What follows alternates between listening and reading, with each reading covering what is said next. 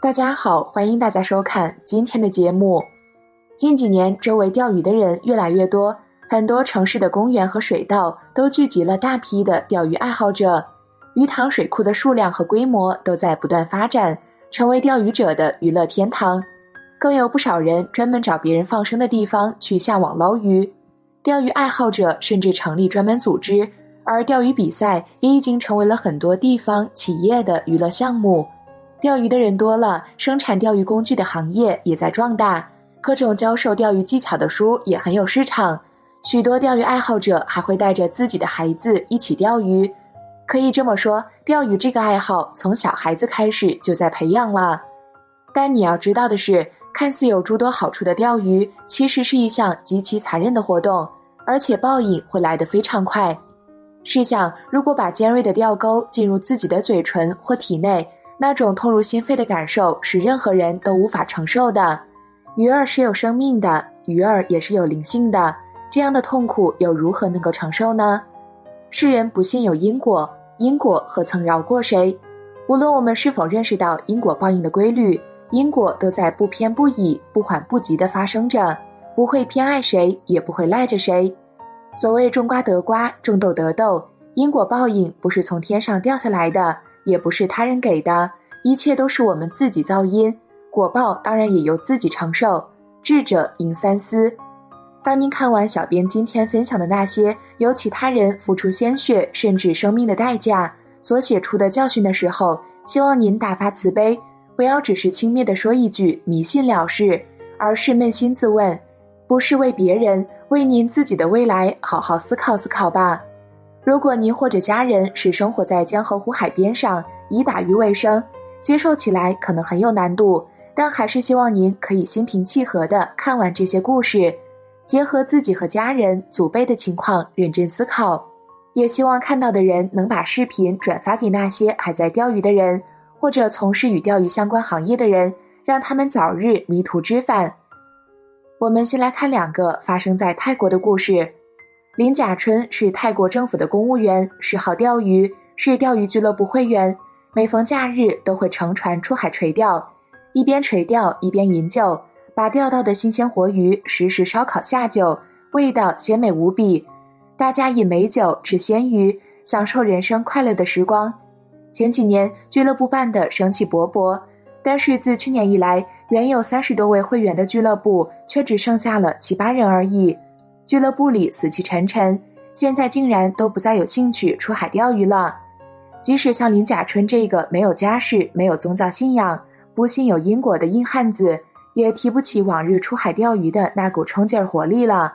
而这样的结果，都是因为连续发生的两桩不可思议的怪事。第一宗发生在老会员阿班身上。那天是星期日，阿班陪太太到内地向岳母祝寿。岳母家在当地是有名望的人，当天祝寿的宾客盈门，宴席非常丰富，牛肉、猪肉、鲜鱼、鸡、鸭、鹅应有尽有，任宾客怎么吃也吃不完。阿班是吃鱼肚腹和鱼的内脏，见到宴桌上一条大鱼，大喜过望，没有经过细嚼就将鱼内脏大口的吞咽下去。可是刚吞到喉间，便觉得喉咙被硬物卡住，忙用手指去拉。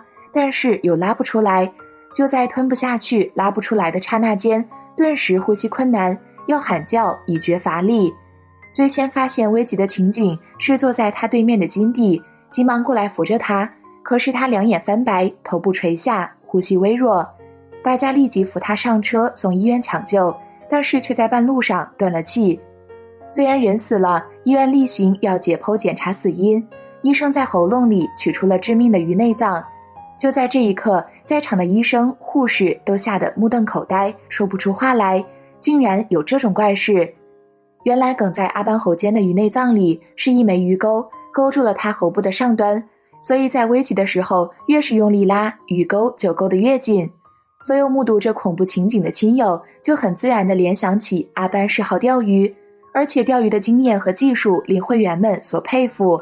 在其他人钓不到鱼的时候，他则大有收获。这时看到他双眼翻白，嘴巴张得大大的，旁边放着一枚钓鱼钩，大家都不禁毛骨悚然，不得不相信因果报应如影随形。是如此千真万确的发生在阿班的身上。第二宗离奇的是，会员杨比翼是钓鱼能手，曾经参加比赛，连续获得两届冠军。杨先生除了嗜好钓鱼外，还喜爱电单车，每天傍晚都会载着太太到郊外兜风。有一天晚上十一点，他参加完友人的丧事，骑着机车返家。这一段路，即使闭上眼睛也能奔车驾驶。但是很奇怪，他看见前面忽然出现一条大河，是以前不曾见过的。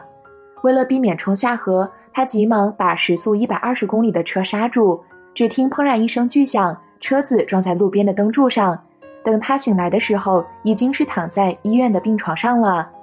杨先生高速驾车所造成的车祸虽属意外，本是不足为怪。可奇怪的是，身体几处伤口很快愈合，唯独嘴唇和口腔的伤势严重，全副牙齿脱落，不能吃东西。一个多月以来，只能用胶管将流质食物灌进喉里。更奇怪的是，上下唇的伤口经医生缝了七次都不能愈合，每次看似好了，拆线之后第二天嘴唇又在溃烂肿起来。后来医生采用最先进的自溶化学线来缝合，七天后自溶化学线融化了，但是嘴唇又烂肿起来，使得主治医生束手无策。几个月的折磨，痛苦不堪。那张烂嘴巴像似鱼嘴被鱼钩扯裂破烂一般模样。有一天，他的太太照常来探望他，无意之间冲口而说：“你这张嘴巴就好像吃着鱼钩的鱼嘴一样。”这话触及杨先生的心灵，当头棒喝，良心发现。回想起每次所钓的鱼都是扯裂了鱼嘴唇，撕烂了鱼口腔，此时深有同感，深感内疚。于是，在太太的陪同下，背了鲜花香烛到佛寺。对着佛虔诚下拜忏悔，发誓从今以后不再钓鱼了。说也奇怪，自那天后，嘴唇渐渐的愈合，不再肿烂，只用了一星期便出院了，并且向会友们讲述自己的亲身经历，劝说会友们不要再钓鱼。从此，钓鱼俱乐部的会员大减，钓鱼俱乐部也就这样自动解散了。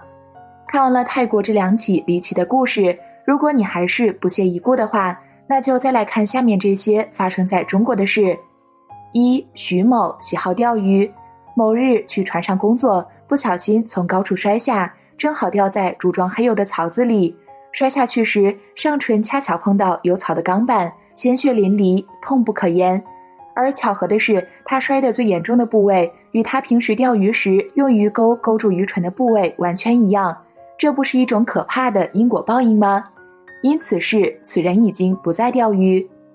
二周某邀两位朋友到一池塘钓鱼，久未见鱼咬钩，忽见鱼漂猛地往下沉了一下，周某迅速用力收竿，但因为没鱼，鱼钩上没有重量，离开水面的鱼钩径直向周某面部荡过来，狠狠地勾住了他的嘴唇。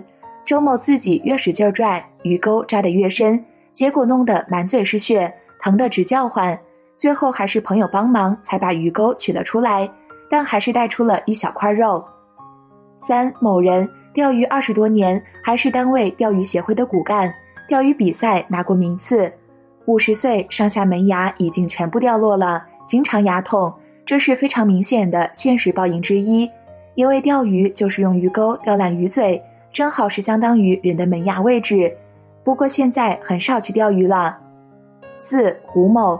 从自家屋里拉出电线，用一段铁丝绕在一根竹竿上，到屋后池塘捕鱼。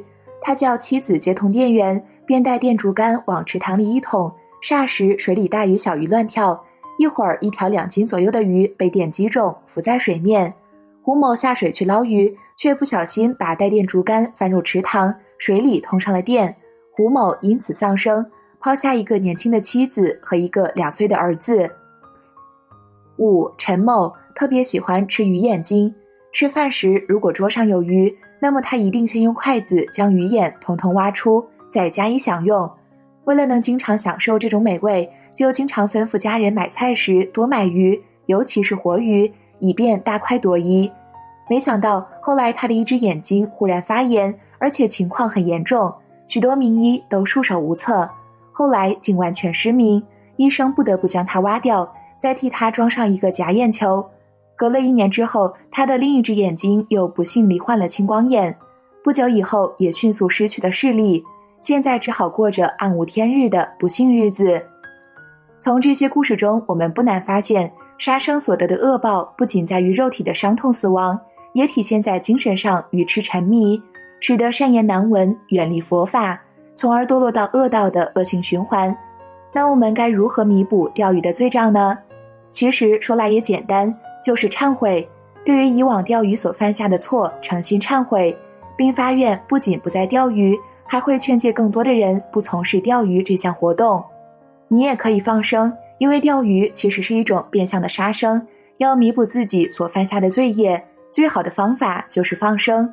不管是放生鱼还是放生其他动物，都能消除你的业障，增加你的福报。当然，我们更要知道，吃素才是最大的放生。而最后一种就是布施了，福报需要积累，折损了的福报靠布施做善事是可以再度积累起来的。